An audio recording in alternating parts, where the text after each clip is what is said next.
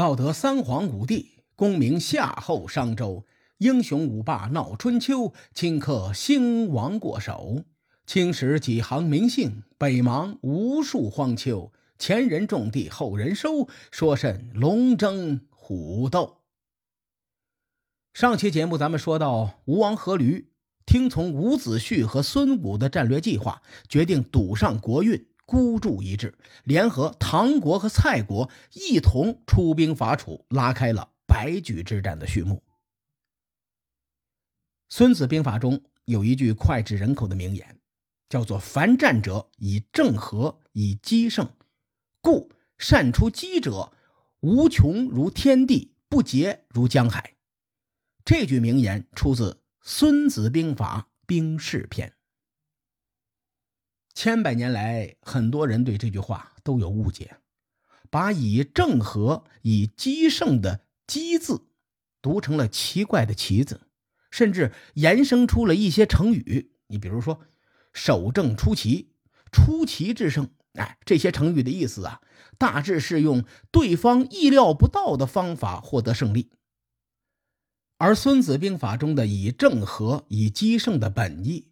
其实是一种排兵布阵的战术体系。正字指的是正面战场出战的兵力，以正和的本意是正面战场不能有大溃败，至少要顶住对方第一波的兵力。一味的追求以击胜，那肯定凉凉了。而且“击”字呢，指的是预备部队或者是机动部队，所以呢，这句话还隐含了一个朴素的道理。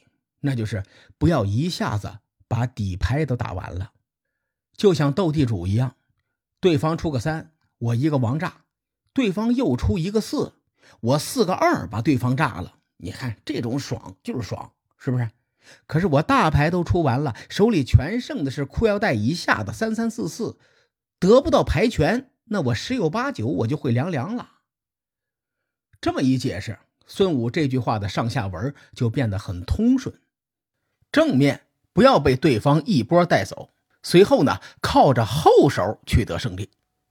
善于藏底牌的人，手段像天地一样无休无尽，像沧海一样永不枯竭。而所谓的出奇制胜呢，应该属于第一篇《史记》篇中的“兵者，诡道也，出其不意，出奇制胜”。咱们说了这么多啊。现在来结合白举之战分析分析。公元前五百一十二年的秋天，楚昭王兵困蔡国都城。同年的冬月，吴王阖闾出兵北上援助蔡国。此时，蔡国主力部队完成的是以正和的角色，吴国和唐国的军队完成的是以击胜的部分。也就是说。吴军与唐军相当于蔡国的预备队。假如蔡国没有抵抗住楚军的第一波攻势，就算吴军和唐军赶到了，黄花菜也凉了，就等同于被楚军各个击破。所以，蔡国的表现至关重要，而且这事儿呢，还不在吴国三叉戟的控制之内。因此，伍子胥和孙武说。能不能攻破楚国的都城，全看天意，因为不可控的因素太多了。万幸啊，蔡国非常的争气，扛住了楚国的第一波进攻。在白举之战时，周来、居巢、钟离等战略要地都在吴国的控制内，因此呢，吴军通过这条线路绕过了大别山脉，北上潜入蔡国境内。也就是今天河南省新蔡县附近。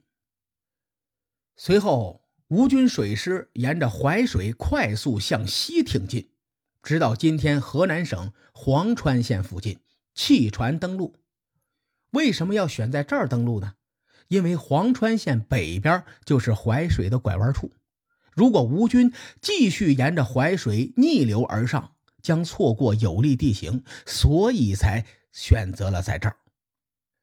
揍蔡国正揍得起劲儿的楚军呐，万万没有想到吴军会神兵天将一般从自己的东侧发起突袭，他们心里顿时就慌了。立刻放弃了兵困蔡国的战略，向南退守。吴军则以三千五百人的精锐部队为前锋，在唐蔡两军的指引下，迅速通过了大遂、直原以及明鄂汉东地区的三道关卡，直抵汉水东岸。大家可能对这三道关卡比较陌生，具体的位置呢，都在今天河南省信阳市的南边。楚军此次伐蔡的主帅是那个贪得无厌的令尹子长，这老小子一时间慌得一匹呀，不知所措。幸好楚军的军中有一个明白人，这个人就是楚国的左司马沈尹须。他对令尹子长说：“你看，吴军千里突袭，不耐久战。你作为主帅，率领楚军的主力部队，依托汉水。”正面牵制吴军，我呢北上方城，调集那里的驻军，迅速前往淮水河畔，焚毁吴军水师的船舶，并且控制大遂、直原和明鄂三道关卡。然后呢，我在南下抄吴军的后路。如此一来，咱们就完成了对吴军的报仇。令尹子长的脑袋瓜子像小鸡啄米一样。连连点头说：“好，好，好，好，好，好，哦，欧了个 K，就这么干。”吴军的反应比对方快太多了。他们得知自己的后路被断，为了防止落入腹背受敌的局面，果断将后续主力向大别山转移，借助小路行军到吴国境内的白举地区。白举在大别山的南侧，吴军统帅的思路非常的清晰。是希望占据大别山的天险，防止对方两面夹击。除此之外呢，吴军统帅还命令率先抵达汉水东岸的先锋部队与楚军保持接触，且战且退，向白举方向收拢，以此进一步拉扯楚军的战线。就在这个关键节点。那个贪污腐败分子、成事不足败事有余的楚国令尹子长做出了一个致命的改变，这个改变让南方霸主楚国遭受了灭顶之灾。在楚国左司马沈尹须没有完成战略部署的时候，楚国的令尹子长就放弃了原来的计划，他转而率主力部队渡过汉水追击吴军。我们从事后来看这个过程，有一种当局者迷，旁观者清的感觉。楚国的令尹子长为什么会改变原计划？我觉得有两个主要原因。第一呢，是双方的兵力差距实在是太大了。据推测啊，白举之战中，楚军投入的兵力大概是二十万，吴军举全国之力一共出动了三万精锐，也就是。楚军的七分之一左右。第二个原因呢，是令尹子长胸襟格局太小了。当时的身边有个叫始皇的大夫，把他拉到一旁，小声的说：“说大人呐，咱们楚国百姓对您的印象不是很好，但他们很爱戴沈司马。按照原来的计划，如果沈司马在淮水将吴军的船只焚毁。”接着回师堵住大遂、直原和明鄂三个关口，那他就独享战胜吴军的大功了。您得赶快进攻，你否则黄花菜都凉了。大伙都知道，楚国的权力结构一直很臃肿，国内勾心斗角的事情层出不穷。令尹子长听到始皇这么说，顿时是如梦初醒。他自认为楚军占有兵力优势，自己手上握着楚军的主力部队，只要追上吴军主力，就能将对方揍个生活不能自理。如此一来，战功都会是自己的。于是，令尹子长这才贪功冒进，率主力过河追击吴军。然而，部队的机动性与人数成反比，兵力越多，机动性越差。兵力越少，机动性越强。更何况吴军的统帅之一是兵圣孙武啊，他的统帅技能点早就点满了。孙武能让三百宫女进退自如，更何况是他训练数年的吴军精锐呀。吴军除了统帅技能点满之外，全军上下贯彻了《孙子兵法》的核心思想，那就是兵贵神速。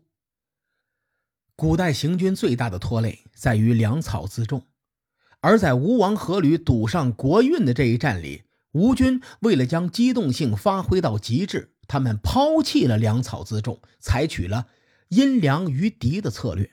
换句话说，他们轻装上阵，抢敌人的粮食吃。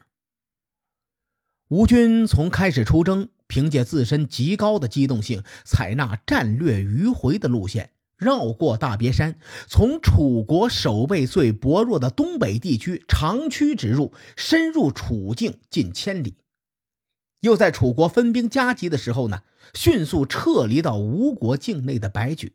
哎，这种高机动性的穿插，直接撕裂了楚国国境东北的防线呢。楚军面临这种前所未有的战略战术，仿佛案板上一块巨大的肉被一把锋利的刀割来割去。纵然楚军兵力多达二十万，然而在整个白举之战中，都始终无法集中在一处。与此同时呢，令尹子长利欲熏心、强渡汉水，这种贪功冒进的行为，给对方留下了可乘之机。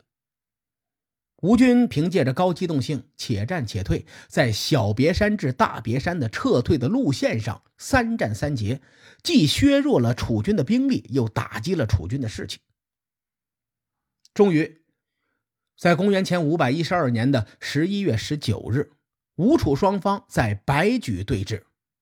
当日清晨，吴王阖闾的弟弟公子夫盖前来请示，说：“哥，令尹子长。”这个人是个水货呀，而且贪生怕死。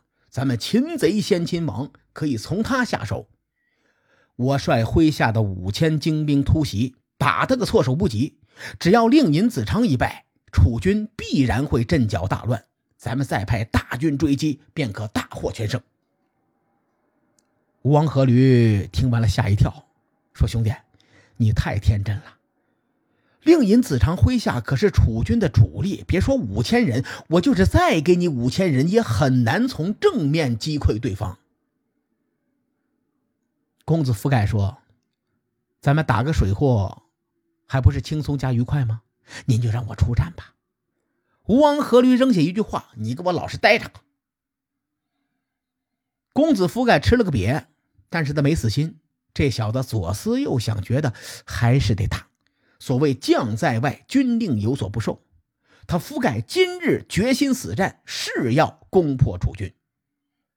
于是，公子夫盖率自己五千部下向令尹子长所在的部队发起了猛攻。那种不要命的架势，让人感觉到今天要么你死，要么我活；要么鱼死，要么网破；再就是玉石俱焚。总之，是个不死不休的局面。令尹子长哪里见过这种打法呀？当时就懵了，这谁顶得住啊？啊，天大地大，小命最大，得嘞，我还是撤吧。紧接着，令尹子长就想逃跑。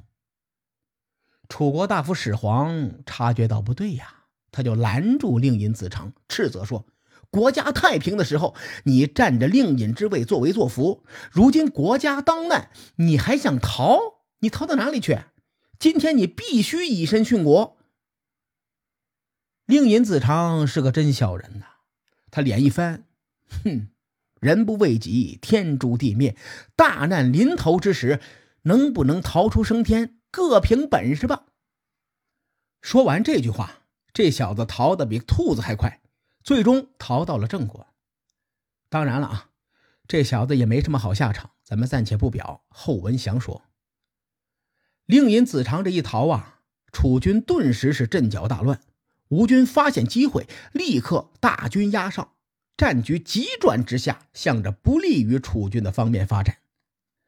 尽管主帅临阵逃脱，楚军还是那个楚军，他们选择头铁硬刚到底。楚军大夫的始皇率领残兵败将继续抵抗。令人惋惜的是，始皇最终是力战而死。楚军败局已定，残部四下逃窜。接下来，楚军乘胜追击，他们追到了清发水附近，也就是今天的湖北安陆以西。趁着楚军渡河的时候，全军猛攻，又败楚军。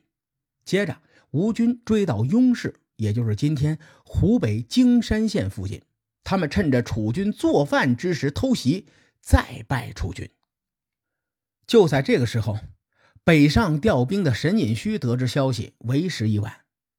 但是这哥们儿不抛弃不放弃，他紧急调度深县和西县的守备军回援。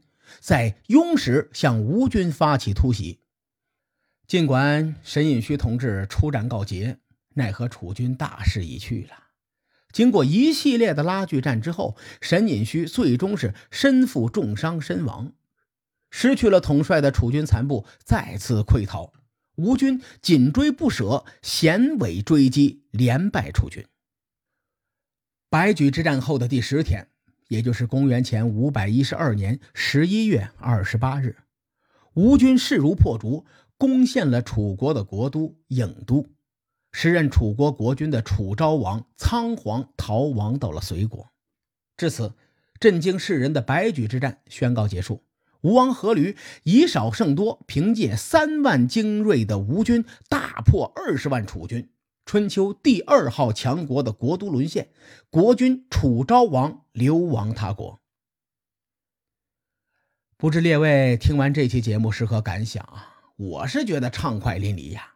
从理论到实战，白举之战都堪称是古代军事战力的典范，也是兵圣孙武的巅峰之作。至于后世的军事学家是如何复盘白举之战的呢？哎，咱们下回。分解。书海沉沉浮浮，千秋功过留与后人说。我是西域说书人介子先生，下期节目咱们继续聊春秋风雨。更多精彩内容，请搜索关注微信公众号“伯乐灯”，与更多听友交流互动。伯乐灯还将定期为粉丝发放福利。愿我们的存在让您对明天更有期许。咱们后会。有期。